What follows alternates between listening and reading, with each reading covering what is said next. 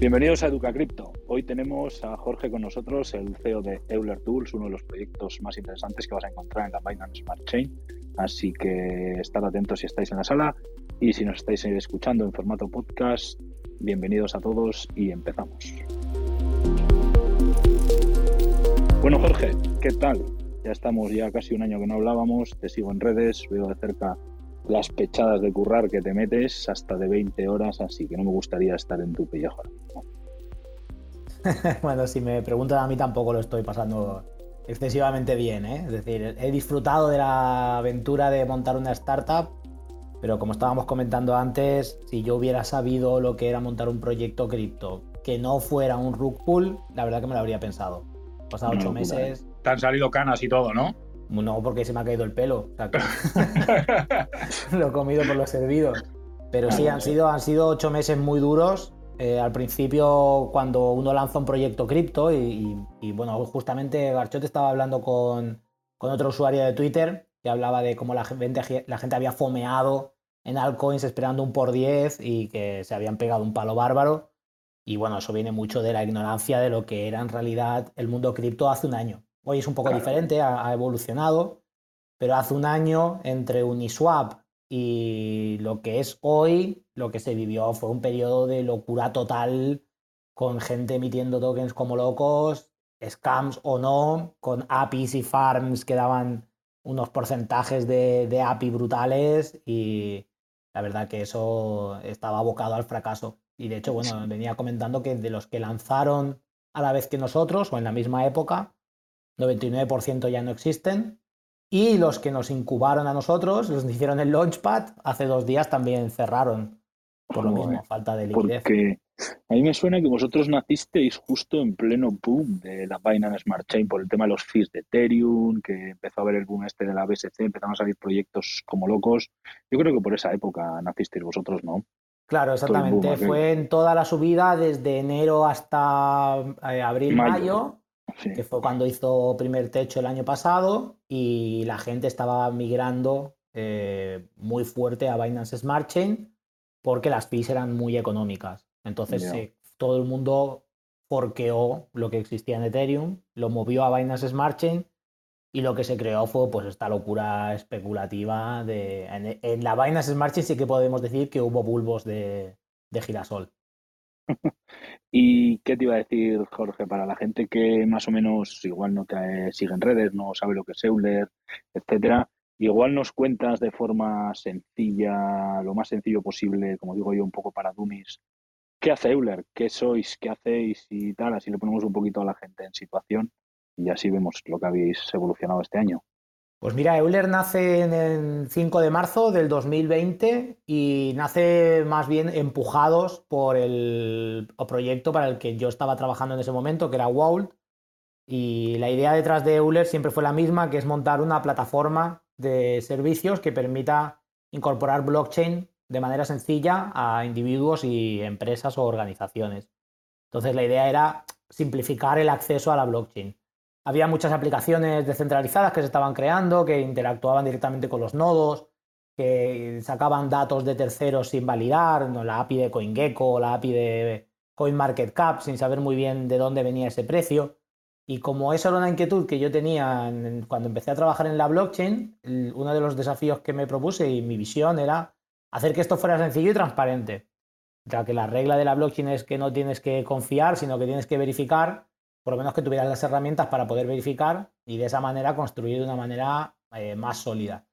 Pero siempre pensando en el enterprise y siempre pensando en no los usuarios y los proyectos que ya estaban en la blockchain, sino en los que estaban por llegar, bancos, instituciones, gobiernos y empresas que quisieran empezar a incorporar la blockchain como tecnología a sus modelos de negocio. ¿Habéis eh, avanzado algo en el tema este de instituciones, gobiernos, etcétera? La última vez que hablamos, que podéis facilitar la herramienta a gobiernos, etcétera. ¿Habéis avanzado algo en este aspecto? No, y esto es además algo que hasta hace poco no entendía que era lo que fallaba y lo que fallaba soy yo. Eh, yo vengo de un trasfondo de ingeniería, de desarrollar software y herramientas y plataformas corporativas y nunca había tenido que hacer desarrollo de negocio, ni ventas, ni mucho menos producto. Siempre las órdenes venían de arriba y ya venían pagadas. Y cuando lancé el proyecto cripto, hicimos la ICO y todo parecía bastante sencillo porque eh, todo el mundo estaba poniendo dinero en esto, pero a la, a la, hora de la verdad hacía falta un modelo de negocio, hacía falta un producto, hacía falta un plan de monetización y de todo eso carecíamos. Además, claro. nosotros cuando hablamos el proyecto estaba bastante fuerte, la vaina, el BNB estaba como a 600 y el mercado estaba bastante sano y pocas semanas después empezó un declive que duró no sé si un mes o un mes y medio y todo bajó un 60% y ahí nos puso a nosotros eh, más o menos patas arriba porque nuestro, nuestra liquidez estaba en BNB y en BTC y con esa caída del mercado nos quedamos sin recursos. La empresa y, quebró. Y no, no habéis tenido, bueno, nosotros lo decimos muchas veces, ¿no? No tuvisteis la opción de pensar en protegeros en moneda estable, parte de la liquidez. Muchos proyectos utilizan moneda estable para, sobre todo, evitar estas cosas, ¿no? Sabes, si son empresas que están empezando, te pega un tortazo el mercado, como vino en mayo, que luego vino otro seguido en junio, ¿sabes? Que estas dos meses caída tras caída y, hostias, muchos, eh, por eso muchos proyectos desaparecen, ¿sabes? Sí, de hecho nosotros en ese momento no desaparecimos, pero nos difuminamos eh, porque no teníamos ni idea de que esto podía pasar. Claro. Nadie nos avisó y nadie nos aconsejó en ese sentido. Nadie tenía experiencia en el mundo cripto y no teníamos mucho conocimiento de la velocidad a la que las cosas pasaban aquí.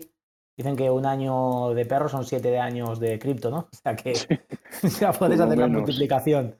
Entonces, nosotros teníamos la liquidez del pool en BNB y el, el dinero del Launchpad, eh, que era lo que habíamos, íbamos a para financiarnos, estaba en, en BTC. Entonces, bueno, claro. cuando, cayó, cuando cayeron los precios, nos quedamos sin recursos ni liquidez. Y en ese momento hubo que tomar una decisión eh, muy fuerte. De hecho, al podcast anterior vino Eduardo, que era el CFO, sí, y a sí. día de hoy ya no, ya no está más con nosotros. Eh, sigue como advisor, pero pocos meses después de eso dejó de trabajar con nosotros y volvió a su anterior empresa. Y el resto del equipo se marchó todo. Yo me quedé solo con un par de programadores y el de marketing, que a día de hoy todavía sigue.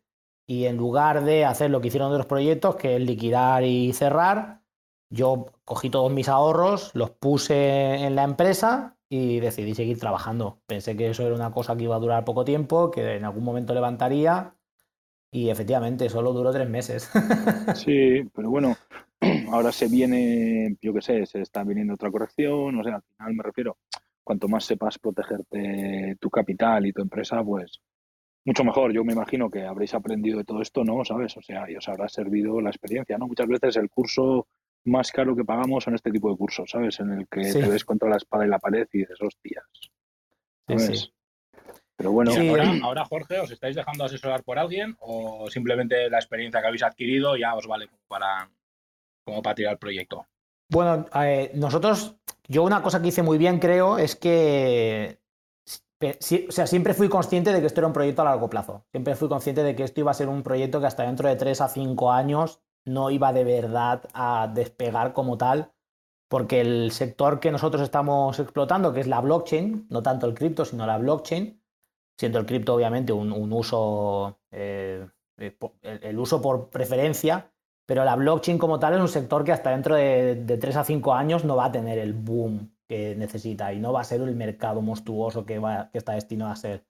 Entonces, como yo era muy consciente de eso, lo que hice fue, primero que nada, eh, reduje al máximo los gastos, o al mínimo en este caso, y desde entonces hemos gastado, me parece que en total el año pasado invertimos 80 mil dólares en salarios, eh, incluyendo el mío, y un poco más en marketing. Habremos gastado en total 100 mil dólares en un año después de una ICO de 600.000. Entonces aún tenemos recursos suficientes para seguir creciendo y es ahora, después de haber entrado en lanzadera y haber empezado a pensar en modelos de negocio y empezar a construir producto, que veo la luz al final del túnel y no es un tren. Entonces, es parte de esa luz al final del túnel es que hay que recurrir al mundo tradicional para buscar la financiación y no al mundo cripto, porque con cada euro o cada, do, cada dólar que tú obtienes del mundo cripto, obtienes un inversor detrás. Y es un inversor que si es eh, un inversor sabio y formado, entiende que está invirtiendo en un proyecto a largo plazo, y si no lo que está haciendo es fomear y lo que quiere es un pum rápido y tal como viene se va. Entonces... y sobre todo, o sea, ahora mismo a ti te invierte un Venture Capital y el mismo día que tú le des los tokens, eso solo miran por la pasta, ¿eh? Entonces, al final, si ellos tienen un por 10, un por 15, un por 20, si quien pueda, ¿sabes? Tienes que tener mucho cuidado también con este tipo de inversores y tal, ¿sabes? Que no te hablábamos que realmente eh, los que más ganan pasta cuando lanzan un proyecto, etcétera, etcétera, eh, son los propios venture capitals. O sea, el que menos gana es la propia empresa, ¿sabes? Que les hablan por todos lados. Bueno, los venture capital españoles no pueden tener tokens por ley. Es decir, ellos no tienen habilitación de la Comisión Nacional del Mercado de Valores para adquirir tokens utilizando dinero de sus inversores. Ellos pueden invertir en equity, pero no en tokens. Y de hecho, eh, a nosotros nos está costando muchísimo colocar los tokens como oferta dentro de la ronda de inversión y al final hemos desistido porque nadie lo quería. ¿Estabais buscando ronda de inversión? Sí, sí, empezamos una ronda de inversión en el mes de febrero, sí. Ah, eh, no tanto por el capital, sino por el eh, valor humano que nos puede llegar a proporcionar. Es decir, buscábamos un, venture capital, no tanto un venture capital, sino business angel, con un enfoque de producto, que, con, eh, enfocados en startups en fase pre-seed como la nuestra, que tuvieran tecnología y equipo, pero no tuvieran eh, revenue todavía, con una valoración pequeña, suficiente para poder construir y validar el modelo de negocio y no tener que recurrir al pool de liquidez, y sobre todo que quisieran arremangarse y trabajar con nosotros. Hemos tenido suerte y hemos encontrado un inversor que estamos negociando ahora y terminando la due diligence y que si todo sale bien estaremos anunciando en breve. Además, una persona bastante reputada en el mundo de las startups en España y que ha aconsejado a bastantes empresas de producto en, este momento que es tan importante en una startup. yo siempre, el primer año. yo siempre lo digo, lo veo en muchos proyectos. O sea, al final los grandes venture capitals que ves en mil proyectos cripto no hay uno español, ¿sabes? O sea, la pasta está fuera, ¿sabes? Las, las regulaciones eh, de estos venture capitals se basan en regulaciones de Singapur, en regulaciones de Hong Kong, en este tipo de países, ¿sabes? Que tienen manga ancha para poder invertir en todas estas cosas.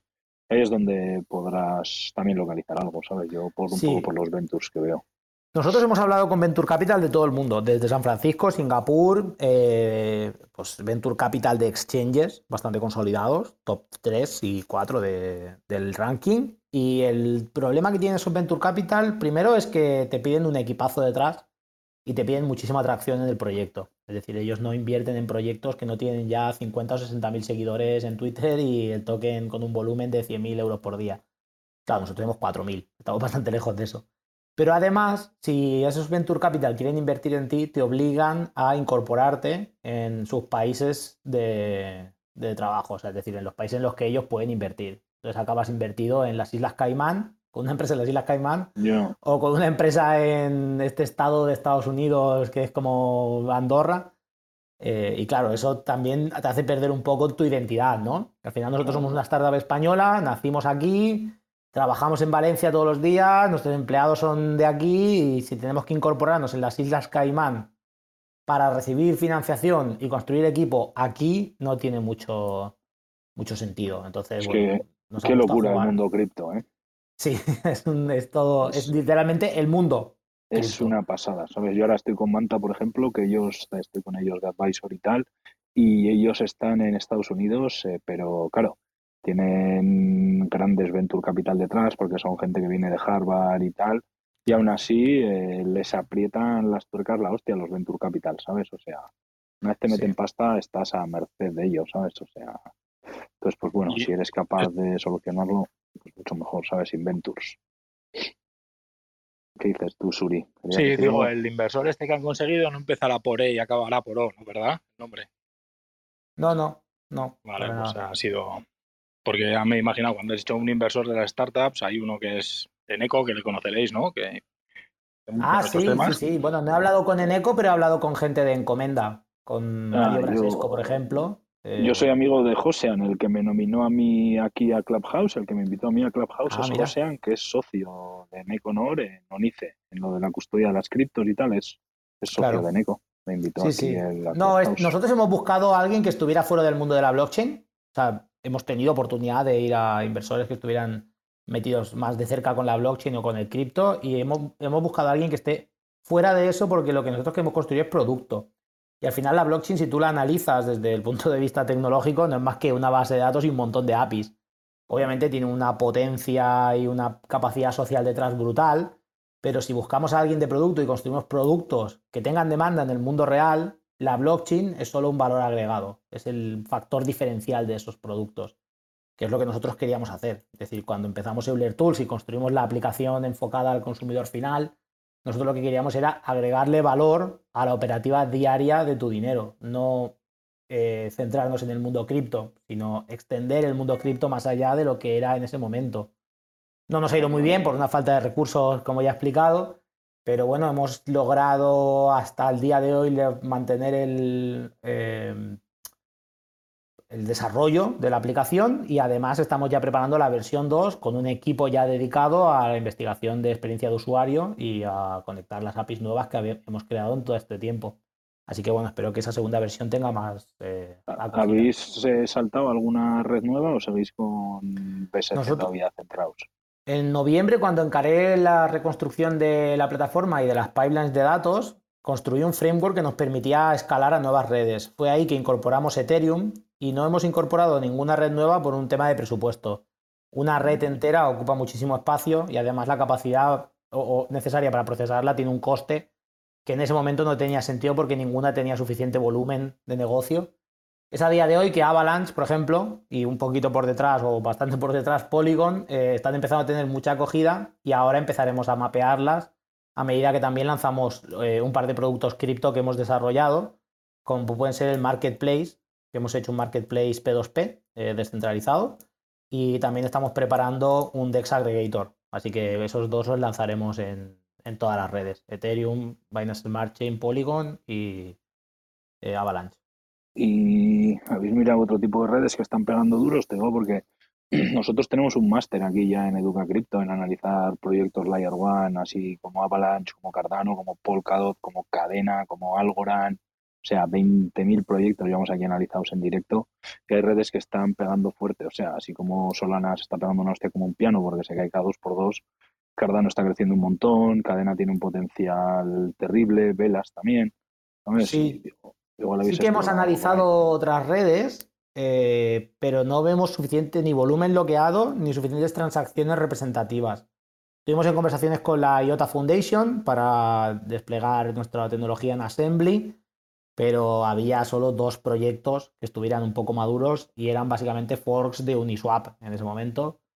Y después eh, las limitaciones que hemos encontrado con otras redes es que no, por algún motivo que solo conocen ellos, la tecnología que utilizan para desarrollar los contratos inteligentes solo la usan ellos. Claro, eso Entonces, el overhead de construir en sus redes es tan alto que no merece la pena claro. en este momento. Y complicado, eso te pasa con Waves. El, lenguaje de programación de Waves no hay quien lo entienda, ¿sabes? Por eso su ecosistema es tan mierda. En, en Tezos pues pasa algo parecido, ¿sabes? El ecosistema de Cardano está creciendo un montón. Polkadot está creciendo la hostia, que la parachain de Moonbeam se está llevando con la compatibilidad que tiene del Ethereum Virtual Machine se está llevando montonazo, pero montonazo de proyectos de Ethereum, ¿sabes? Por ahí igual se os pueden abrir cosas interesantes, ¿sabes? O sea, me refiero a echarle un vistacito también. Puede venir muy bien, tío. Sí, sí, cuando lancemos los productos que tenemos en las EVMs, en las blockchains compatibles con EVM, eh, formaremos gente en Haskell y en Rust para poder lanzar en otras blockchains. Pero ahora pues mismo, solo consiguiendo cuota de mercado en las cuatro más importantes que utilizan tecnología de IBM, ya estaríamos más que hechos para no tener habla, que preocuparnos. Habla con Andrés, que Andrés ya sabes quién es, suele venir aquí con nosotros. Eh, Andrés se ha montado Academia Scripto, que está enseñando a la gente a programar gratis desde cero en el idioma, en el lenguaje de programación Scripto, que es una variante de Rust. Y es el lenguaje de programación que utiliza Radix, que es un DLT que va va a pegar bastante duro Radix, lleva muchos años y tal, y de momento tiene un equipazo y un esto detrás de la hostia, según ya le queréis investigar. Habla con Andrés, que igual podéis hacer algo al respecto, ¿sabes? Andrés está formando gente para um, scripto, ¿sabes? Que está basado en Rust y es súper intuitivo. Para hacernos una idea, sería como si tú sabes programar en, yo qué sé, en C++, C++ o lo que sea, hacer una página web y tal, y de repente aparece un WordPress o aparece un PrestaShop o cosas de esas y la, te simplifica un montón la programación y llega más gente, pues sería como una simplificación de ese estilo, pero en rollo programación, ¿sabes? Y echar un vistazo que puede estar muy interesante también. Pues sí, lo revisaré, sí, sí. Gracias por la recomendación. Me, y si me pasas el contacto por Twitter después, también. Sí, te mando el enlace de Andrés. Que Andrés es aquí, es un miembro de Duca Crypto, está con nosotros. Tenemos nosotros, eh, eh, o sea, eh, lo que es apoyando este tipo de academias cripto y tal, pues tenemos cositas con Radix y eso, y te puede venir muy bien, ¿sabes? Ya le diré. Bueno. Es un habitual, seguro que se incorpora dentro de un rato, ¿no? Dentro de un poquito vendrá. Ah, bien. Y de, bueno, de hecho, mucha gente de, mucha de, los usuarios de nuestra comunidad me preguntan por dónde empezar a programar, así que también tengo una referencia si es que hay eh, cursos en inglés que les puedan servir. En turco ya sé que no. Tenemos una comunidad turca muy grande y. Turco no. Está de momento en castellano, pero están saliendo academias de escrito gratis en Radix, de gente que lo está haciendo de forma desinteresada. Y están funcionando muy bien. ¿eh? Gonzalo está ayudándole a Andrés al tema de creación de contenido de la academia y tal, y está muy interesante. Aquí yo he hecho alguna cosita, Gonzalo está haciendo los cursos, es así como súper sencillito y eso. Y igual los cuadros, ¿sabes? Si tienes gente de habla hispana que necesitas a que aprendan y tal, pues oye, ahí lo tienes. Eso es gratis. Así que te pues lo voy a, lo voy a eh, mirar después porque sí que me parece interesante, sí. Luego te mando el contacto de Andrés y eso, ¿sabes? O sea que para la gente que nos está escuchando que igual dice, joder, pero ¿de qué va el proyecto? ¿Qué podríamos decir que es Euler? Como si sería el Google de las blockchains. Claro, sería la, mm, definición para el usuario, para el usuario final, o sea, el usuario de a pie, sería el lugar donde tú vas para explorar la blockchain y encontrar aquello que buscas sin tener que saber qué es. Tenemos mapeada eh, toda la cadena de bloques y hemos además extraído nombres, eh, descripciones, liquideces, precios, de, de todos los tokens, pools de liquidez, farms que hay en la actualidad y sin tener que saber la dirección de ninguno de ellos puedes explorarlo de manera segura porque ya están validados y verificados contra las tokens, contra las APIs de CoinGecko y de CoinMarketCap para asegurarte de que nunca vas a intercambiar o comprar un token que no es el que estabas buscando. Ah, para que evites tema de rug pools, scams, etcétera, ¿no? Claro, exacto. Para tener exacto. la verificación de que es el token correcto. Exacto. No tienes, que, no tienes que saber cuál es la dirección del contrato, porque la dirección del contrato se da por supuesto cuando te estás intercambiando un token que ya está verificado. Aún así, tienes la opción de explorar ese código y el contrato y ver la dirección, pero lo que pretendemos es simplificar el acceso a la blockchain de manera que si tú lo que quieres es invertir en un proyecto, lo hagas con toda la seguridad. Y además nuestra plataforma, que es en realidad el valor agregado de la aplicación, tiene unos mecanismos de mapeo que también verifican la seguridad de los contratos. Entonces somos capaces de calcular, por ejemplo, si el token tiene alguna tarifa de transacción o si el token tiene algún bloqueo de venta o de compra de manera automática. Y esto evita muchísimos problemas a la hora de intercambiarlos porque no puedes nunca jamás de la vida comprar un token, por ejemplo, que tenga una tarifa de transacción absurda. Por ejemplo, SafeMoon, que tiene un 10% que bueno, lo podrías comprar, pero no es la inversión más sólida para alguien que está empezando. Ya. Joder, tenéis que buscar la fórmula, macho, como sea, lo que os comentamos aquella vez, que implementáis algún método de busca, ya no solo en blockchain, sino en redes sociales eh, de gente que anda sileando proyectos, de alguna manera de detectar lo que digas, joder, hoy se está moviendo, imagínate, yo que sé, el Run Dodge, el Baby Dodge o lo que sea, y de repente que haga una búsqueda de alguna manera o tal en el que diga, mira, este proyecto está siendo sileado por este tipo de cuentas, que tiene este tipo de antecedentes, etcétera, etcétera, que eso a la gente le va a dar mucha información porque cada vez nos estamos encontrando con más gente que se está pegando unos tortazos espectaculares por meterse en proyectos que vienen sileados de diferentes influencers y al final pues eh, prácticamente son los mismos o cambian de careta, pero están todos como en ese círculo vicioso, ¿no? ¿Sabes? Que les bolsas y, se llevan toda la, pues eso, pumpean la bolsa y se llevan toda la pasta de la gente que les sigue, ¿sabes? si conseguís implementar algo así, una herramienta así de que dé ese tipo de info a la gente, ¿sabes? Que al final vosotros estáis dando info de gente que es completamente anónima, que no se atreven a dar la cara, que tienen caras de perritos, de magos, de mafiosos, de todo lo que sea, ¿sabes? O sea, pues, pues ahí también tenéis bastante potencial, ¿sabes? Si conseguís dar con la tecla de eh, poder verificar ese tipo de informaciones, almacenarlas y decir, oye, mira, está, cuidado con esta gente. Eh, top 10 influencers que silean más mierda o los top influencers que hablan de grandes proyectos, etcétera, etcétera, porque muchos sabemos que todos esos influencers están pagados. O ya estamos viendo últimamente un montón de hilos, que el otro día al hilo de un hilo polémico, a, raíz de un hilo polémico que hubo en Twitter, pues nos estamos enterando ¿no? de que hay proyectos que están pagando mil, mil y pico euros por hilos en Twitter hablando de un proyecto, ¿sabes? Entonces. Es un, pues es un mercado monstruoso el de los el de pagar influencers. No voy a decir que nosotros no hemos picado de ese mercado, porque es verdad que al principio cuando nos dejábamos asesorar en marketing por eh, los proyectos cripto que nos rodeaban, siempre aparecían influencers y a cambio de cierta cantidad de tokens o de cierto dinero se ofrecían a hablar de nosotros. Yo siempre he sido muy, muy, muy, muy reticente y muy selecto si hacíamos este tipo de colaboración con el tipo de inversión que nosotros les íbamos a ofrecer y siempre eran ventas. Era, si quieres hablar de nuestro proyecto, tienes que comprar los tokens, no te vamos a pagar. Y eso nos ha permitido obtener un tráfico orgánico bastante decente y de gente que no chilea a cambio de dinero, sino que realmente invierte en tu proyecto. Pero es verdad que hay todo un mercado que además me escriben continuamente y de hecho tienen tarifas públicas eh, que se mueven a través de agencias en el que tú puedes contratar a eh, youtubers, tiktokers, eh, gente que escribe por Twitter e incluso medios digitales para que te hagan entrevistas o hablen de ti y es todo un, mercado en base a chilear tu token y después dumpearlo. Sí. Todo muy turbio, muy oscuro, que encima mucha de esa gente no dice, oye, este post está patrocinado por Euler o por Manta o por lo que sea, ¿sabes? Se lo callan, hablan del proyecto, no dicen nada.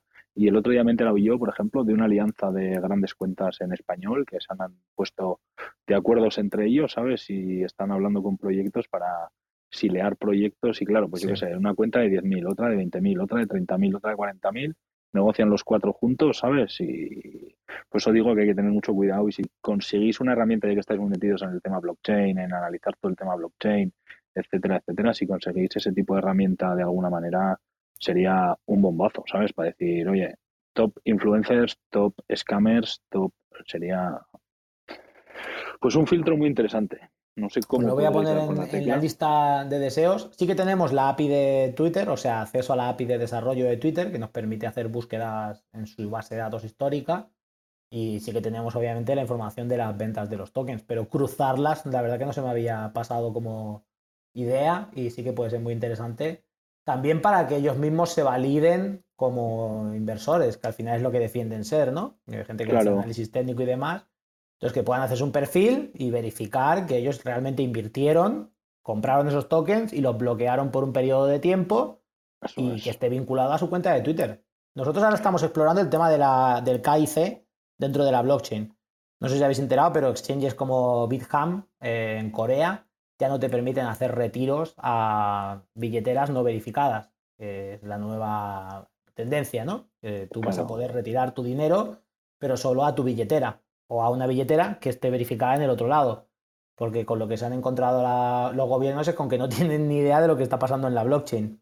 Entonces nosotros estamos haciendo ya eh, eh, pruebas para construir una billetera multifirma que además permite hacerle KIC utilizando NFTs. De esta manera tú haces toda la verificación y dentro de la blockchain tienes un NFT, obviamente privado y encriptado, que necesita permisos para poder verse, eh, asociado a tu identidad. De esta manera si algún exchange necesita validar que eres el propietario de esa wallet, puede pedir permiso a la wallet para verificar que los datos coinciden con los que ellos tienen en su base de datos. Y esto, por ejemplo, es una manera también de obligar a esos influencers a verificar sus cuentas de Twitter y decir, esta es la billetera con la que yo em, em, eh, invierto y estos son los tokens que yo he comprado. Claro, o que me han mandado, lo que sea, y ahí puedes ver un listado de tokens de esto y influencers que se dediquen a silear proyectos que no se quieran verificar sin dar su nombre ni nada. Es decir, tú puedes seguir teniendo la cara de mafioso del padrino de lo que te Estamos hablando del mismo, me parece, ¿no? El señor Gordon. ah, eh, ah ese, esos, esos hay un montón, ¿sabes? El Gordon, el Grabano, el Pepe, el Mago, a esos hay, hay, hay, hay cientos, tío, y todos tienen la hostia de seguidores y al final es la rueda, la burbuja en la que cuanto más seguidores tienes, la gente nueva que entra aquí más se cree que sabes, porque tienes la hostia de seguidores, dice, este tío no puede ser un mindungui cualquiera porque tiene 100.000 seguidores. Este tío que tiene que ser el puto amo de las criptos.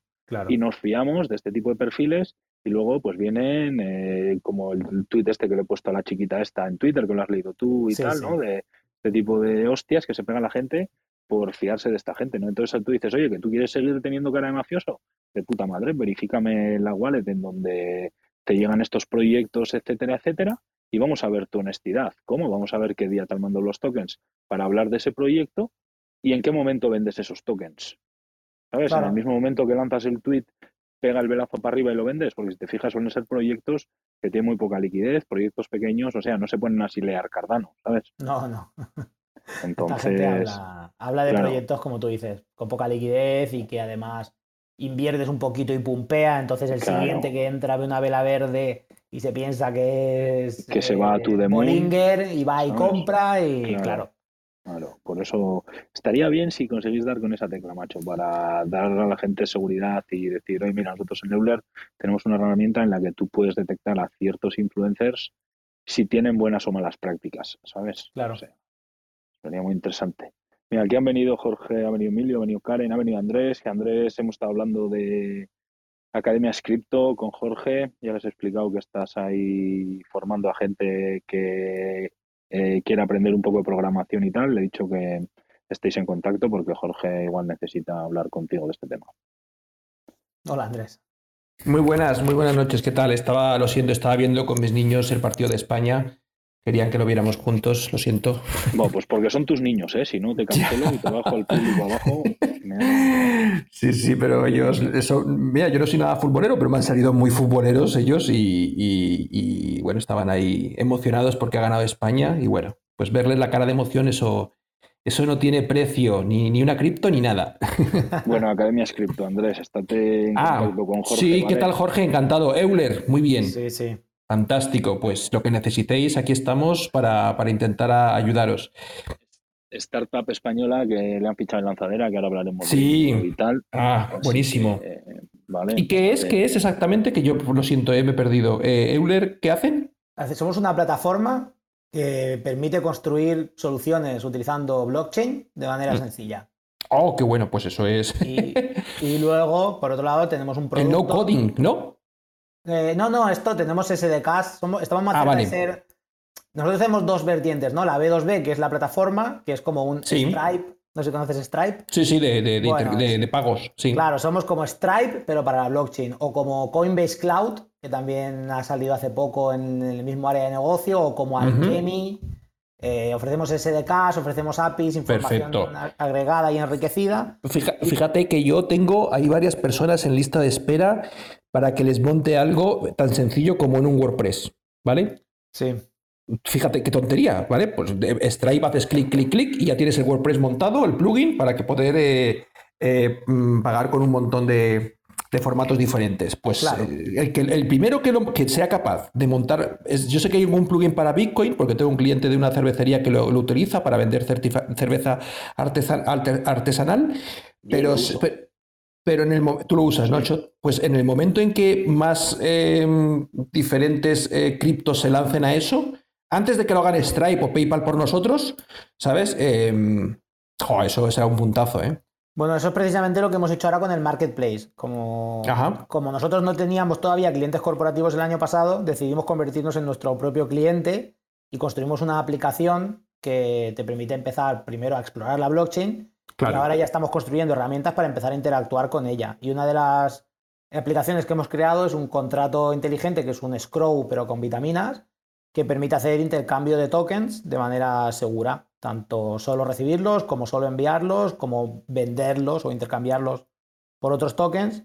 Y uno de, de los usos que queremos hacer, este además es muy, muy flashero porque tiene un montón de utilidades, es el, el tema de NFTs encriptados. De manera que tú puedas vender un NFT que esté asociado a un activo digital y lo puedas vender cobrando en cripto en el token que tú elijas.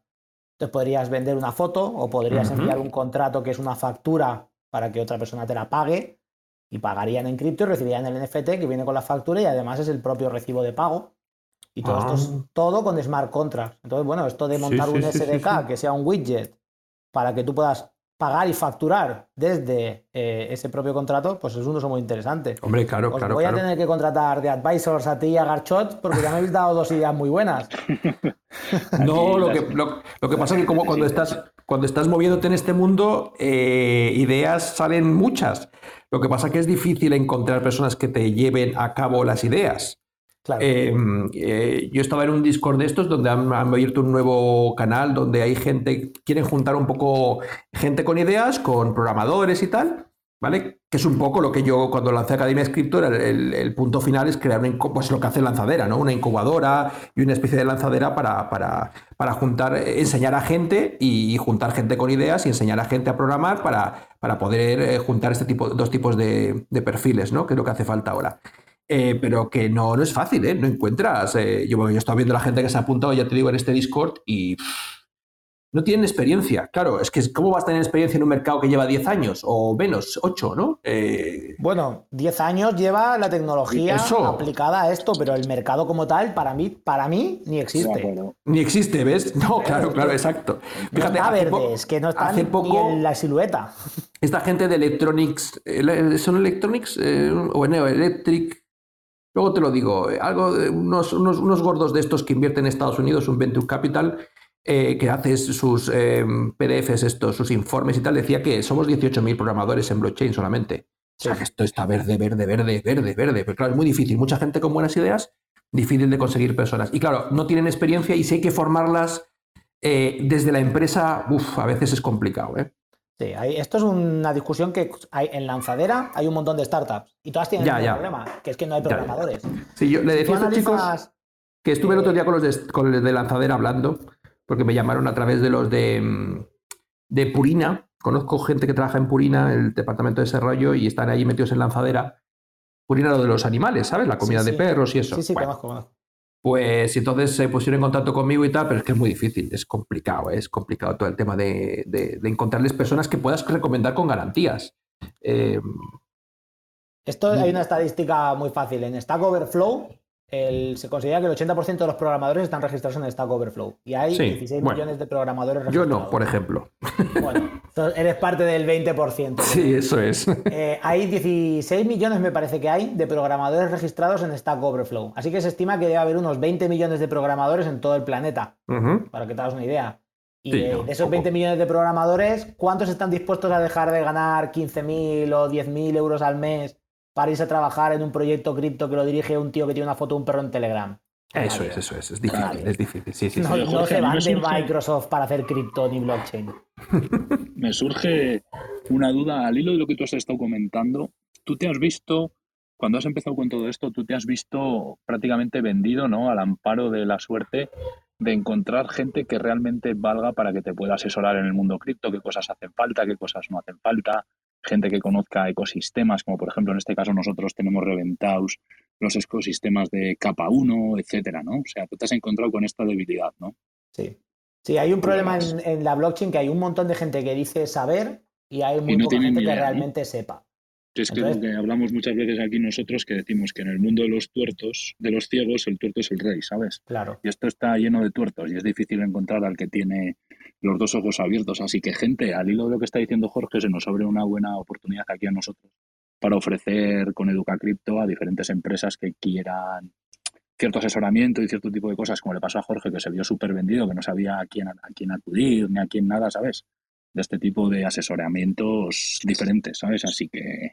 Ya está bastante. Bueno, esto que decís, perdón, eh, esto que decís es muy interesante, ¿eh? A mí me vienen muchísimas empresas que quieren ponerle blockchain a lo que hacen y la primera cosa que le digo es que la blockchain es la solución a un problema que no tiene nadie. La blockchain como tecnología no la necesita el mundo para funcionar. El mundo la quiere, pero necesitarla, necesitarla nos va muy bien con MySQL y Postgres, no necesitamos poner una blockchain para soportar transacciones. La blockchain como tal lo que tiene es un valor agregado de, componente social espectacular, de transparencia y obviamente de, de, Es trustless en inglés, que en español sería que de confianza ciega, ¿no? Eso es. Entonces, empresas que quieran lanzar ICOs, por ejemplo, hay que, hay que asesorarles muy bien para que no se peguen el palo que nos pegamos nosotros. No. claro, explicarles cómo funciona un token, cómo funciona la liquidez, que no hagan farms por hacerlas, ni hagan pools ni stacking por hacerlo. Que tengan muy claro que a mierda influencers por pagarles para asiliar el proyecto pre-ICO, etcétera, ¿sabes? Porque luego te van a dumpear el token, se te va el precio por debajo de preventa, te metes unos jaleos de la hostia, tu comunidad se caga en ti. Y lo que dijiste es una vez que recuperar la confianza de tu comunidad cuesta la hostia, ¿sabes? Perderla es muy fácil. ¿Sabes? Entonces, sí, la opinión para el final, Garchot, para el post. Eso que habéis dicho de la blockchain. no, pero al final tiene razón. ¿eh? Nosotros, por ejemplo, nos hemos metido, Emilio también, eh, yo sobre todo también, eh, en muchísimas preventas y hemos visto preventas de todos los colores, ¿sabes? O sea, es decir, cagadas de todos los colores y de 10 preventas te sale una medio decente. Y estamos hablando de grandes lanzaderas como CoinList, etcétera. Ya no te hablo de proyectos. Bluesilas, eh, Topaz y todo esto. O sea, pero fíjate, Garchot, fíjate Fíjate que además no pensaba que hoy me iba a llevar una alegría, pero fíjate, me llevo una alegría con esta sala. Luego te comento por qué. Luego te voy a dar yo otra al hilo de esto que no tiene que ver con la sala. porque, a dormir. Jorge, tú no lo sabes, pero aquí me tienen, me tienen arrinconado porque soy el Bitcoin maximalista no tóxico. Por lo menos eso me lo han dedicado. Y precisamente la diferencia fundamental entre Bitcoin y todo el mundo cripto de tokens, ICOs y tal está precisamente ahí en ese elemento de centralización que obliga a que tengas que seguir las normas después de una jurisdicción correspondiente. Como has dicho tú, no nos permiten dar tokens porque la legislación dice que tal, ¿no? Bitcoin viene a ofrecer una red alternativa de pagos entre individuos, inmutables, sin intermediarios, cuando quieras, donde quieras, desde donde quieras, imposible de bloquear. Y el mundo cripto, pues es otra cosa fantástica que nos está ofreciendo soluciones para el tema de, para todos los sectores, de transportes, de medicina, de tal, pero que no tiene nada que ver con el dinero que es Bitcoin, ¿no? Entonces yo siempre dejo aquí claro en esta sala, y si esta sala además me lo habéis puesto muy fácil, ¿no? Porque ahí está la diferencia fundamental. Bitcoin ya es y puede ser una moneda que no tiene por qué competir con cripto. Cripto es otra cosa, los NFTs, todas estas cosas impresionantes que se están haciendo, soluciones y tal, pero que tienen que pasar por el tamiz, por el filtro de la regulación. Pues me voy con una alegría, Emilio. lo, lo que se dice del Bitcoin es que es el oro digital porque tiene todas las ventajas del oro y ninguno de sus inconvenientes, ¿no? Claro, o sea que Emilio, oye Emilio, Antonio lo ve de otra forma y tal, ¿sabes? Antonio se apuesta por el Bitcoin como nación, ¿no? Del peer-to-peer Electronic Cash System y él fomenta mucho la adopción de decir, oye, yo te mando unos satoshis para que veas lo rápido que te llegan, lo fácil que se gastan, etcétera, etcétera, ¿sabes? O sea, para no fomentar lo que es un poco la reserva de valor, que también hace un poco de refugio de valor en este caso por el incremento de precio que tiene, pero Antonio está un poco más fomentando el tema de te mando unos atosis de donación por Lightning Network para que veas qué rápido te llegan, qué rápido se transacciona y qué barato es, ¿no? ¿Sabes? Para dar un poco esa usabilidad a la gente, ¿sabes? Pero... Carchot, y el mundo cripto te permite desarrollar proyectos para ganar esos satosis, ese claro, sí, sí. O sea, que decir, yo veo Bitcoin como el dinero y lo demás como la forma de hacerlo. O sea, con sí, sí, lo demás es el petróleo que tú vendes para conseguir tu refugio de valor o lo que quieras. Pero bueno, al hilo de esto que has dicho, Jorge, me parece un tema de la hostia y nosotros al final estamos aquí todos los días hablando dos horas de cripto, todo el día tema de cripto, tanto en Twitter, en todos los sitios, con un montón de gente, grupos privados de Telegram, eh, nos reunimos diferentes gentes de que tenemos un poco más, un poco menos seguidores, más o menos conocimiento, aprendemos entre todos y si tú necesitas alguna vez algo, lo que sea, puedes contar con nosotros o algún compi tuyo que esté en la y diga, joder, ¿con quién puedo hablar? ¿Quién me puede asesorar? ¿Quién lo que sea? ¿Quién tal? Coméntanos sin ningún compromiso, ¿sabes? Yo te tiendo la mano para que sepas que estamos aquí sin y luego y puedes contar con nosotros. Y luego mentalidad abierta, porque ya te digo que las reuniones que tuve con la gente de Lanzadera y Purina, claro, ellos, ellos iban mucho a, Ethereum y yo cuando les dije que me parecía muy bien, pero que yo en Ethereum no, no, hacía nada, no movía un dedo para programar nada en Solidity, me miraron así con cara de tontos. En China. Sí, como diciendo, eres el único. Digo, vale, vale. Pues te, abro las noticias de la última semana. Bueno, la de hoy. un puente de Ethereum reventado. Claro, pero es que eso no lo ven. Eso lo ven hasta que no lo ven hasta que les sucede la cara. ¿Sabes? Pero ¿por qué somos los únicos? ¿Por qué? Porque eh, aquí, quieras que no, nos hemos metido en los últimos, eh, yo qué sé, 10 eh, meses, hemos analizado, en los últimos 6 meses hemos analizado 15 Layer Ones, Hemos analizado Ethereum, hemos analizado Bitcoin, hemos analizado Cardano, hemos analizado Polkadot, hemos analizado Solana. Bueno, Solana no, hemos analizado eh, Velas, Cadena, eh, eh, Algorand, Avalanche, Moonbeam, Moonriver, Hedera.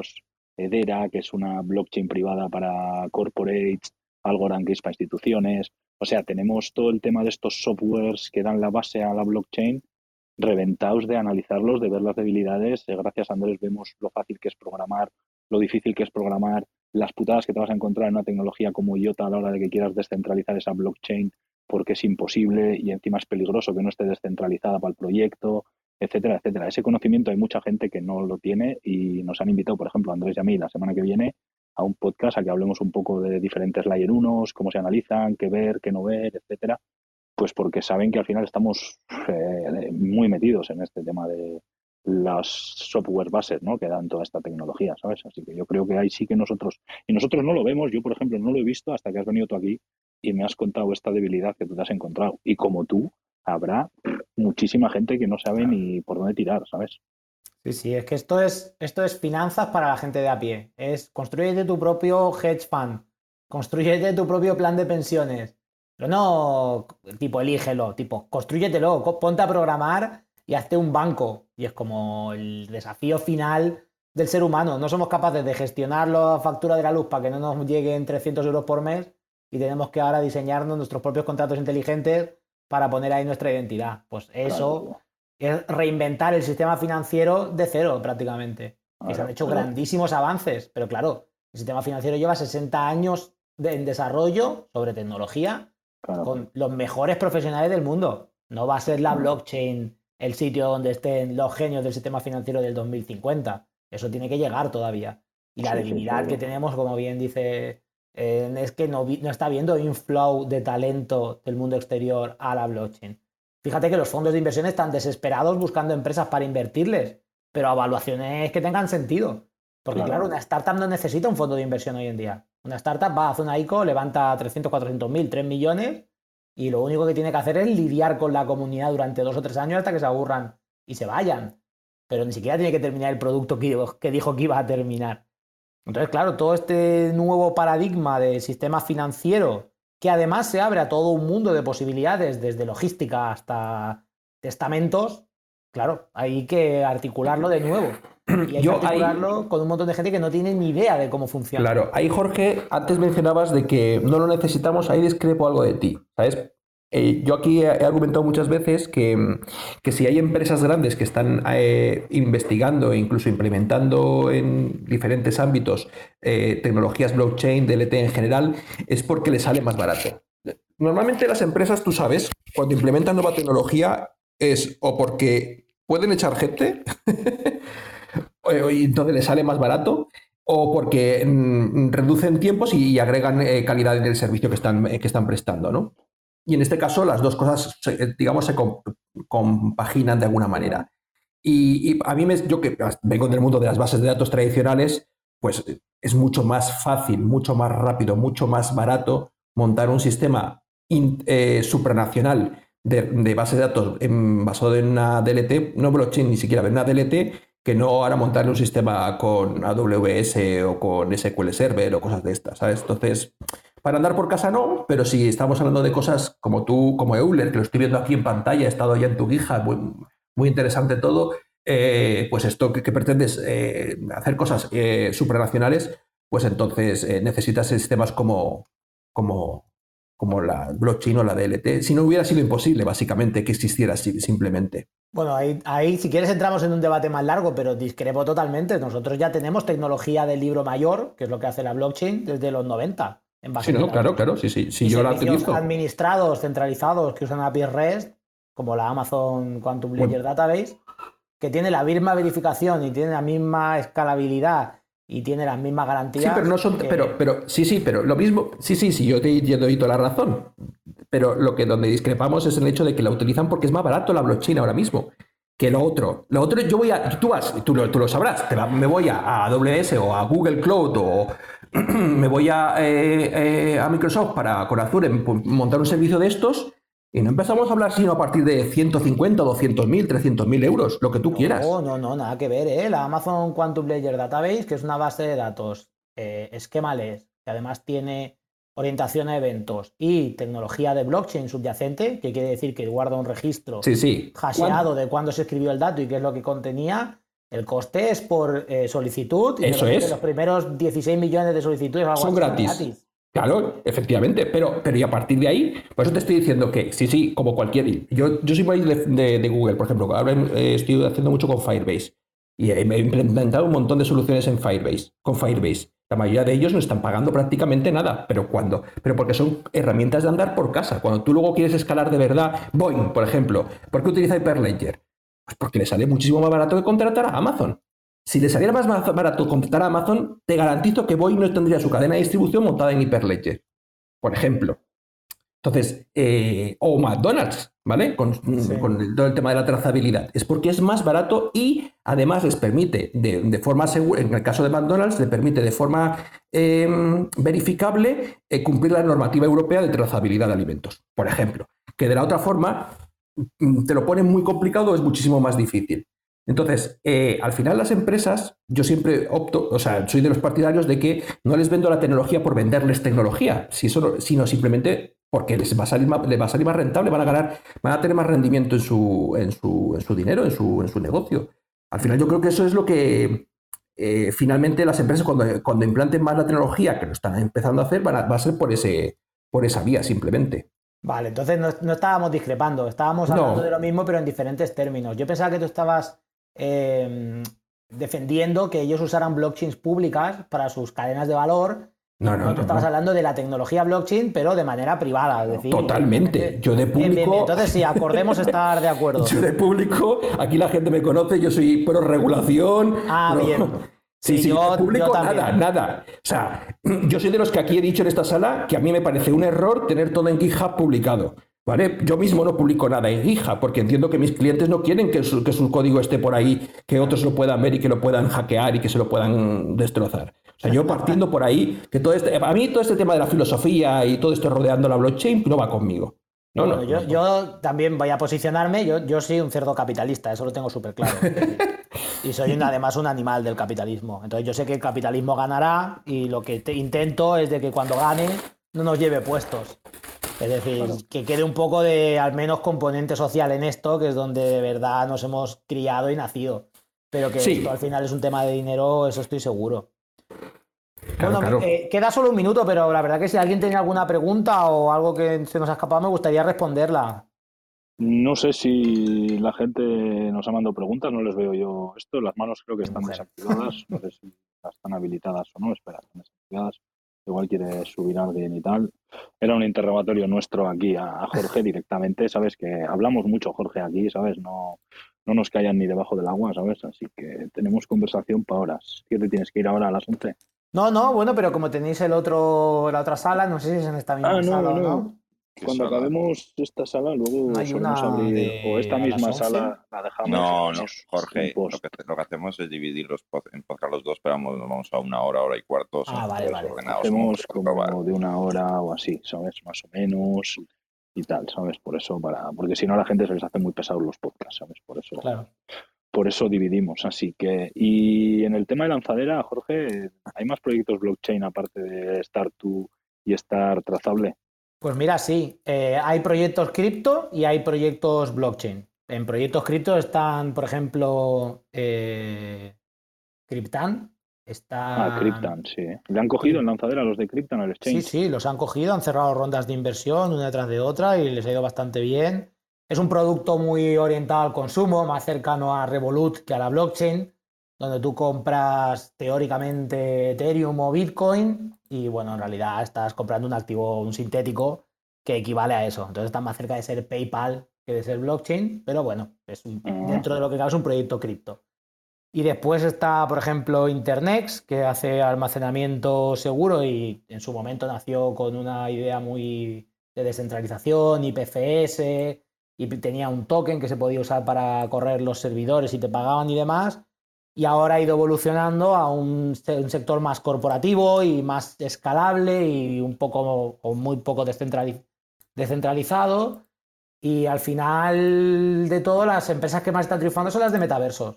El tema del metaverso. Pero, pero, eso es porque ahora está pegando duro, pero el otro día lo hablábamos y al final, pues esto es como todo, va a haber una explosión de metaversos, van a salir metaversos, le pegas una hostia a una piedra, van a salir 20 metaversos y se acabarán quedando dos, ¿sabes? o tres. O sea, el de Daimion trae una solución muy interesante que quiere interconectar los metaversos, etcétera. Mañana creo que me estuve en una terraza, en una fiesta de Binance, hablando con él de lo que hacían y al final lo que ellos ofrecen lo hace la blockchain de manera nativa. Claro. Solo que tienes que implementar el visor de NFTs. Eso es. Pero básicamente si yo me compro una espada en un juego, lo que necesito es que en el otro juego también se vea y tenga sentido. Eso es. No hay ninguna tecnología nueva que haya que desarrollar, solo hay que convencer a todo el mundo de que eso es una buena idea. Es lo que hablaba yo y yo lo he dicho, yo mañana no entro en la preventa, bueno, en la preventa no voy a comprar el token de lanzamiento ni nada, quiero que sufra, quiero que pase el invierno, quiero que se sangre y ver realmente si la solución que trae la pueden implementar, la solución que trae va a funcionar en diferentes metaversos y ya me lo pensaré para entrar si me meto o no, ¿no? ¿Sabes? No tengo prisa porque sé un poco cómo viene ahora el FOMO de los metaversos y no me, no me está convenciendo nada. El pero Archot, como suele decir, hoy en día están más entonces un metaverso, o sea, con cariño. es decir, eh, empresas que te hacen algo parecido a metaverso hay mil. Y, al final es, la gente está apostando por algo tan raro, o sea, para mí tan raro que es convertir tu web al final en, un propio metaverso. En un juego de Unity, al final esos todos juegos de Unity. Claro, claro. No deja de ser el, World of Warcraft con NFTs. No es que han inventado nada que no existiera. Lo que pasa que, bueno, le añades un componente más, que es la parte de blockchain y la parte de NFT, y lo que tienes es el metaverso. Guaira, por ejemplo, en el último Mobile World Congress nombró a una señorita, no, no sé, no me acuerdo el nombre, creo que se llama Yolanda, eh, Chief Metaverse Officer. Y abrieron pues toda una división de metaversos de Telefónica enfocados a qué? Pues a reemplazar Movistar Plus, que está muriéndose, con Metaverso Movistar Plus, que es el nuevo hype de, de entretenimiento. Claro. Y ahora que dices esto de lanzadera, de, bueno, de los metaversos y eso relacionado con lanzadera, eh, ¿para estar en Lanzadera hay que estar allí con ellos o puedes estar en remoto con ellos? Pues mira, Lanzadera es un programa que lo que te dan son un montón de recursos, incluyendo formaciones y acceso a eh, oficinas, instalaciones, mentores, departamento de marketing, legal, etcétera. Pero ellos son de la filosofía de que hay que ir a utilizar esos recursos. Entonces, eh, es obligatorio asistir a las formaciones de calidad total, que es un modelo de negocio eh, que se enseña en Lanzadera y que hereda del modelo de Mercadona, donde lo que te enseñan es cómo ve eh, Mercadona, la empresa, y cómo hay que tratar al trabajador, al cliente, al propietario, al socio. Esas son obligatorias y después hay toda una serie de formaciones satélites alrededor que a pesar de que no son obligatorias, sí que son súper recomendables porque están siempre ligadas al desarrollo de la empresa en el, en la fase en la que tú estés. Entonces, por ejemplo, hoy había una eh, formación de organización de equipos y la daba el director de operaciones de DeFi. DeFi hace eh, reformas y presupuestos como SaaS, más o menos, ¿no? Así por explicarlo de alguna manera. Pero viene gente de Google, viene gente de Amazon, vienen eh, CEOs de otras empresas que eran startups hace cinco años y son unicornios, algunas que pasaron por lanzadera y hay que ir, es la consigna de ellos. Yo voy todos los días, yo, vivo en Játiva y tengo que ir hasta Valencia todos los días, tardo unas dos horas en ir y dos horas en volver, pero las cosas que me han pasado desde que estoy en lanzadera eh, son las cosas que han hecho que yo deje de ser un proyecto de garaje de cripto y pase a ser una startup. Hablo otro idioma, transmito otras ideas a mis trabajadores, busco a mi futuro socio en un contexto diferente, y lo hago con un conocimiento que he adquirido ahí y una forma de ver el mundo un poco, parece, yo voy a decir una palabra fea porque no es así, pero es como un poco sectaria, ¿no? Es como si, si tú sigues su dogma, te va a ir mejor o peor, pero te va a ir bien. En cambio, si, porque está basado al final en experiencias reales, ¿no? En, nosotros hicimos esto y nos la pegamos y todas las startups que hicieron esto se la pegaron, puede ser que a ti te vaya bien, pero yo no lo intentaría. Entonces, Ahí es donde Lanzadera tiene el, valor agregado de la experiencia, ¿no? Miles de startups han pasado por Lanzadera y las que lo han conseguido, más o menos todas funcionaban igual. Bueno, pues repítelo, porque al final. Es, más que nada para ver si enredo a esta gente, a ver si tendríamos futuro nosotros en Lanzadera con Educa Crypto, ¿sabes? Es para, pues proyectos educativos hay varios. De hecho, hay un proyecto educativo que ofrece un portal para estudiar en universidades y se llaman Kaira. Y la verdad es que está muy bien pensada la plataforma porque es una cosa entre un Facebook y un asesor en educación. Y educativo, educativo tema cripto, asesoría blockchain y todo eso, con esto nada, ¿no? Eh, mira, yo te diría que hables primero con el Valencia Startup Hub, que tienen, acaban de abrir un eh, hub de blockchain, que estuve el otro día, te voy a pasar el contacto después, y ahí sí que se pueden fomentar este tipo de actividades. Y además hay muchas empresas de otros sectores y otros hubs que están buscando implementar blockchain. Así que es ahí donde creo que podríais... Para que tome nota... ¿te quieres mudar del pueblo o qué? No, yo no, para que Valencia? Manda a vosotros tiene que ir el CEO, ¿eh? Eso sí que es importante. Yo soy, yo soy el CEO. Ah, entonces Yo soy el CEO. El CEO creo que es Gaisca. Yo, el CEO del grupo soy yo. vale, vale, pues tiene, a, a, las formaciones tiene que ir el CEO. Eso es, es, importante porque al final es el que va a transmitir su visión a, a sus colaboradores. Aquí somos todos indios, como dice, somos todos core contributors. Pero sí que, sí que os diría que exploréis el tema de los eh, micro, las micro los microprogramas de startups que hay ahora circulando. Por ejemplo, eh, Seed Rocket o mm, así que se me ocurran, por ejemplo, mira, Guaira tiene un, un programa de startups muy bueno. Después tienes Startup Labs, que lanza también cosas y después tienes seguro, seguro, seguro en tu comunidad eh, algún centro de emprendimiento donde puedas... Pues ¿Vosotros en el País Vasco? Eh, yo estoy en Burgos, pero soy del País Vasco, pero es que nosotros somos muy, muy descentralizados. Eh, está en el País Vasco, Antonio está frontera con el Líbano, Andrés está en La Mancha, Gonzalo en Madrid, Karen en Alemania, Emilio en Zaragoza. Nosotros somos como la blockchain, ¿sabes? O sea, ah, muy bien, ciudadanos del mundo. Bueno, entonces lo que, lo que necesitáis vosotros, ¿qué estáis buscando exactamente? Porque a lo mejor ahí no, sí nada, puedo asesorar. No, no, pero ah, estamos ahí con el proyecto Educa Cripto, que es, ya sabes, una asociación en teoría ah, sin ánimo de lucro, sin ánimo de lucro y tal, pero nos has abierto un poco los ojos, ¿no? De ver que hay mucha gente que tiene este tipo de carencias informativas, carencias de conocimiento, etcétera, etcétera, y es un sector en el que está lleno de tuertos, hay poca gente que tiene dos ojos y hay un montón de ciegos, ¿sabes? Entonces, pues igual con un poco de timing, aprovechando este tipo de cosas y tal, pues podemos llegar a algo más. Bueno, ¿qué os parece si de aquí lo que podemos sacar es, si queréis un partnership, porque nosotros con la tecnología que tenemos podemos preparar un launchpad revolucionario que tenga además seguimiento de las wallets del proyecto y de temas de bloqueo y demás, todo en un solo launchpad, y vosotros podéis asesorar a empresas que quieran hacer ICOs. Así que eso puedes contar con ello, pero ya Andrés encima controla mucho tema del leer smart contracts, Antonio también, ¿sabes? Nosotros un poco entramos en ICOs, analizamos todos los proyectos, etcétera. Pues, pues sería, sería una manera de auditar eh, un launchpad auditado por expertos en la materia. Que además después hagan un seguimiento al proyecto para asegurar que no se puede rupulear, que, que está estable.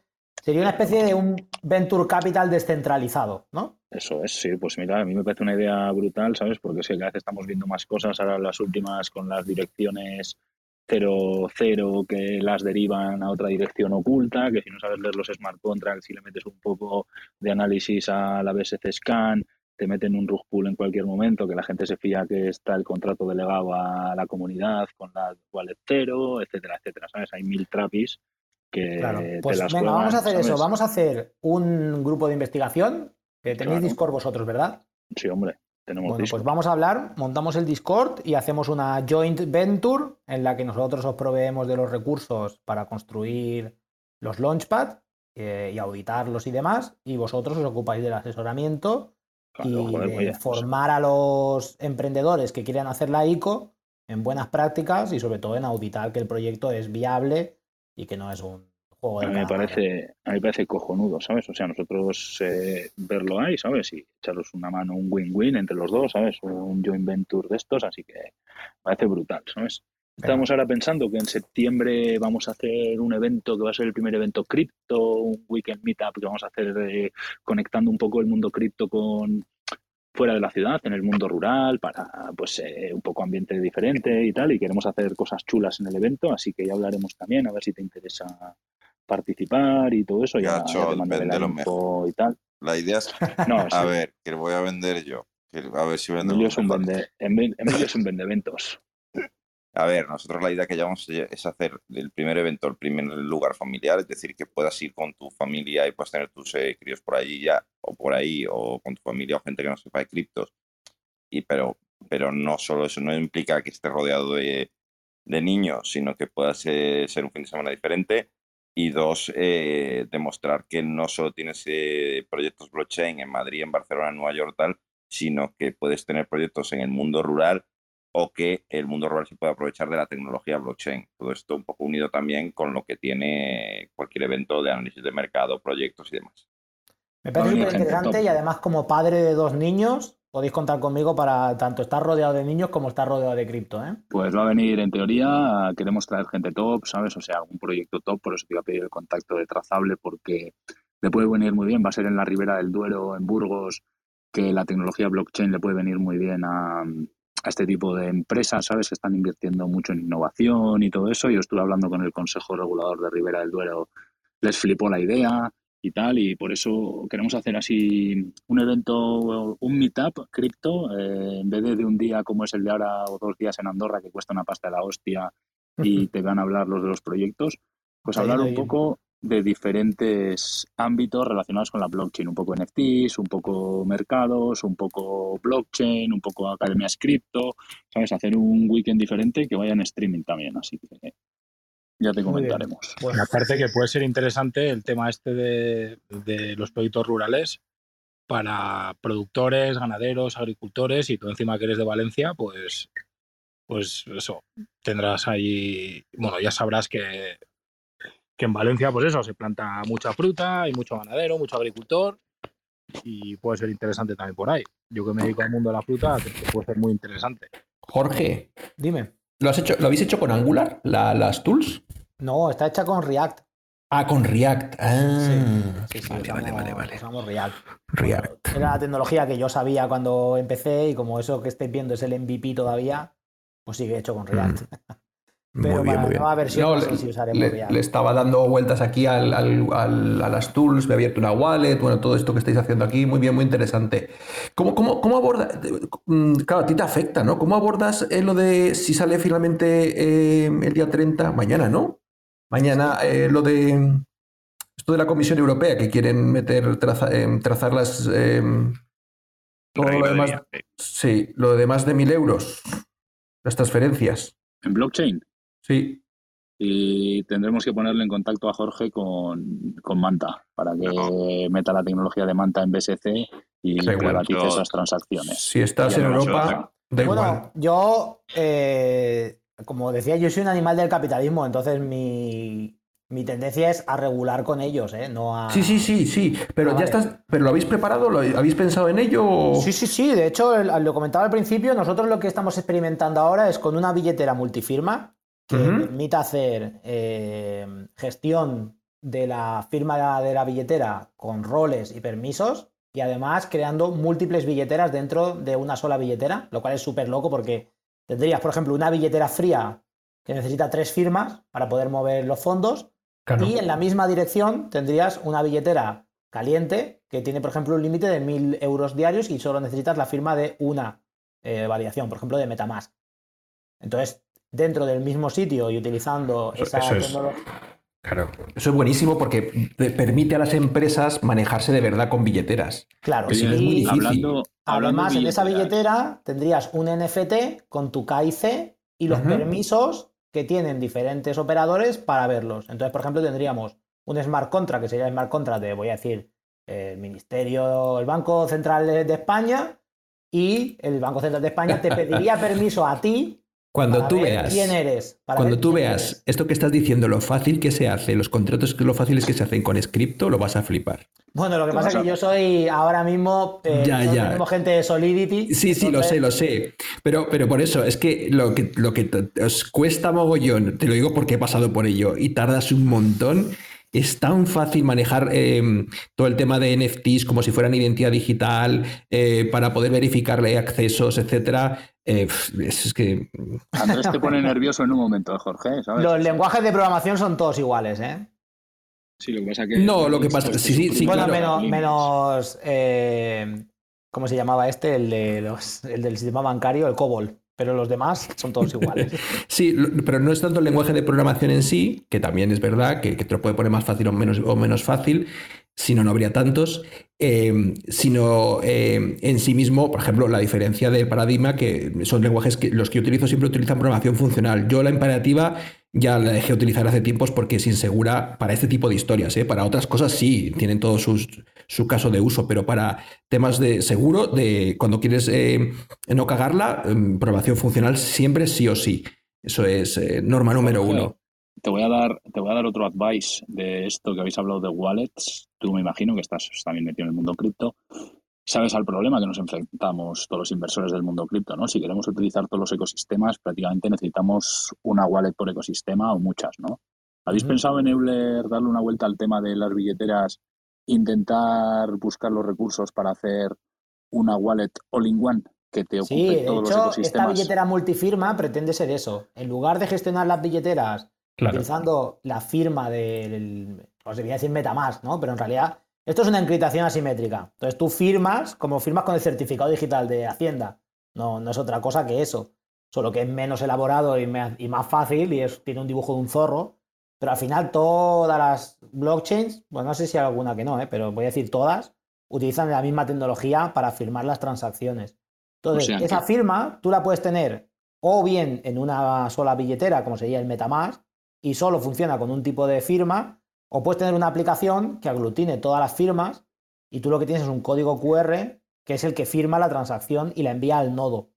O sea, lo, que hacemos ahora es, tú firmas la transacción y la página web la envía al nodo. Entonces Metamask lo único que hace es encriptar, digamos, la transacción con tu firma. Si nosotros construimos una aplicación que tú lo que tengas sea un código QR en la pantalla, por ejemplo, y con tu teléfono lo escanees y sea tu teléfono el que firma la transacción y la envía al nodo de la blockchain, con eso podrías firmar en cualquier cadena de bloques con la que la aplicación fuera compatible. Ah, claro. si, me perdonáis, porque yo subí a hablaros de esto. Eh, no sé si conocéis, pero eh, si no, pues miradlo. Hay una aplicación que se llama AirGap y entonces esta aplicación funciona así. Consta de dos aplicaciones. Una que se llama AirGap Bound, que es donde se guarda la clave privada, y otra AirGap Wallet, que es donde se guarda la clave pública. Muy bien. Entonces pues funciona a través de QR. Exacto. Y bueno, soporta un montón de blockchain, pero luego además, como eh, por ejemplo la Binance Smart Chain no la soporta, claro, sí que la puedes eh, asociar con Metamask mediante un código QR como si fuera una wallet fría. Tú das a Metamask, asociar una wallet fría y eh, vinculas tu billetera. ¿Te vale para Waves, por ejemplo? Eh, pues ahora mismo te lo digo. Si la soporta nativamente, no lo sé. Claro, es que el tema es eso, que yo ahora, por ejemplo, me pongo a mirar las wallets que tengo y alucino. Y la que veo tiene Bitcoin, Ethereum, Tezos, Polkadot, Kusama, Cosmos, GRS y Eternity, pero es que no tiene velas, no tiene cadena, no tiene Avalanche, no tiene Algorand, no tiene, yo qué sé, sabes, un montón de... que al final, si quieres invertir en todos los ecosistemas o aprovechar todos los ecosistemas cripto... Sí, pero bueno, esta eh, sí que tiene bastantes, pero además, eh, a lo mejor en algunas otras, no estoy seguro, pero como en el caso de la BSC, que no la soporta nativamente, lo puedes hacer a través de Metamask, por ejemplo. Claro, pero si tiene Ethereum, tiene BSC. Y si tiene Ethereum, tiene De, de hecho, lo que ha dicho Víctor también es muy importante que la gente sepa que una cosa es que la llave privada nunca debería estar en un dispositivo online y que la transacción siempre se puede, digamos, generar en un, dispositivo offline y luego la, cuando ya tienes que transmitirla a un nodo para que se valide es cuando ya es online, pero ya ahí la llave privada no está. Y que es fundamental es la generación, digamos, de la, de la aleatoriedad para que cada vez que haces una transacción no se utilice la mismo, el mismo número aleatorio, que es donde están muchas veces los fallos de seguridad. pero vamos, que eso digamos, tú siempre tienes que procurar que la llave privada nunca viaje Y por eso cuando ha dicho Víctor el AirGap, digamos que tú lo tengas en un dispositivo que no tiene posibilidad de conectarse online, ahí se firma la transacción y luego la transmisión de la transacción ya la puedes hacer donde quieras porque ahí tú ya no estás comunicando ningún dato privado, siempre estás diciendo que esa transacción es válida y cuando llega el nodo, el nodo dice, ah, pues es válida, perfecto, está firmada por la persona que es poseedora de, esa, llave pública y perfecto, ¿no? Y digamos, esa debería ser, digamos, lo que la gente debería aprender siempre. La mayoría de la gente las tiene las llaves privadas en los dispositivos que utiliza, ¿eh? mira, en la wallet que ha dicho Víctor soporta las blockchains de Bitcoin, de Ethereum y RC20, de Tezos, el FA1, el FA1.2, los NFTs, eh, soporta Polkadot, soporta Kusama, o sea, las, eh, los Layer 0, ¿vale? El Relay Chain de Polkadot y de Kusama, soporta Atom, a Eternity, GRS y ha metido Moonriver. Pero claro, si tiene que hacer un gap de cada una de otro para Cala, otro para tal, otro para no sé qué, eh, tiene que meter las cadenas y las mete de puta madre. Puede ser la wallet que se lleve el, gato al agua de decir soporto todas y cada una de las blockchains. Pero ahora mismo es un Cristo de la Virgen porque yo me pongo a mirar las wallets que tengo y digo, si tengo más wallets en el móvil que apps, ¿sabes? sí, sí. Entonces... Lo, que, pasa es que muchas wallets lo que hacen es las dos funciones a la vez, o sea, hacen la firma de la transacción y la transmisión de la, de la transacción a los nodos, claro. digamos. Entonces sí, lo que comenta Víctor, bueno, y habrá muchas más aplicaciones, e intentan eso, digamos, que tú en ningún momento comuniques tu llave privada, generas, eh, es público cómo se genera cada transacción en cada una de las cadenas existentes, Bitcoin, las que has dicho ahí, y luego la transmisión a los nodos que son responsables de validarla. O sea, digamos, no es algo tan difícil, lo que pasa es que es verdad que estamos en esa etapa de darle a la gente más facilidad para, para que no tenga que pensar cómo hacerla, o sea, que nadie se tenga que buscar un ordenador offline, eh, crear la transacción y luego ya sacarla de ahí otra vez y enviarla. O sea, te están facilitando un dispositivo que de alguna manera corta la comunicación entre la llave privada y la, y la transacción una vez que la tienes que transmitir. ¿no? Que eso está muy bien. Pues bueno. si me disculpáis, yo a las 6 de la mañana tengo que partir para Valencia, así que voy a ver si puedo Antes un poco. de irte, Jorge, una cosa, algo que le quieras comentar a la comunidad cuando te escuchen en formato podcast, ya que va a quedar grabado, si quieres comentarles algo, algún upgrade, alguna historia, algo algún mensaje que le quieras mandar. bueno, nada, que somos, una, somos un proyecto súper transparente y además yo estoy súper activo en Telegram así que, y en Twitter. Si me queréis escribir porque tenéis dudas, consultas, ideas o proyectos que queréis lanzar y no sabéis por dónde empezar, contad conmigo que de todo corazón os voy a asesorar en cómo no hacer una ICO. No sé cómo hacerla para que salga súper bien, pero sé cómo hacerla para que no salga súper mal. Así que todo lo que no hay que hacer os lo puedo decir. Y, después también, si queréis eh, añadirle features a la herramienta de Euler Tools, que la wishlist está abierta. Ah, de puta madre. Y te pillamos el guante ese, el balón que nos lanzaba al tejado para el Joint Venture este. ¿eh? Cuenta con sí, sí, eso, o sea, armar un launchpad conjunto con gente que le interese el cripto y nosotros que sabemos de blockchain, creo que podría ser una, una iniciativa súper interesante, sobre todo para inversores noveles que quieren eh, invertir con confianza de saber que el proyecto está auditado, de que los fondos van a estar bien bloqueados y securizados y que el rug pool es bastante complicado. Y ahora que se están metiendo muchos chavalitos al play to earn, a sacar este tipo de juegos que no saben ni por dónde empezar. Claro, exacto. Cómo poner su información en la web, ni qué cosas transmitir al inversor, ni nada de nada. Nosotros todo eso tenemos muchísima experiencia porque tenemos el culo pelado de comernos rug pools y de analizar proyectos, ¿sabes? Y banderas pues rojas y todo, así que no te Cuando queráis, Garchot, la verdad que siempre es un placer estar con vosotros. Tenemos muchísimas gracias por la invitación.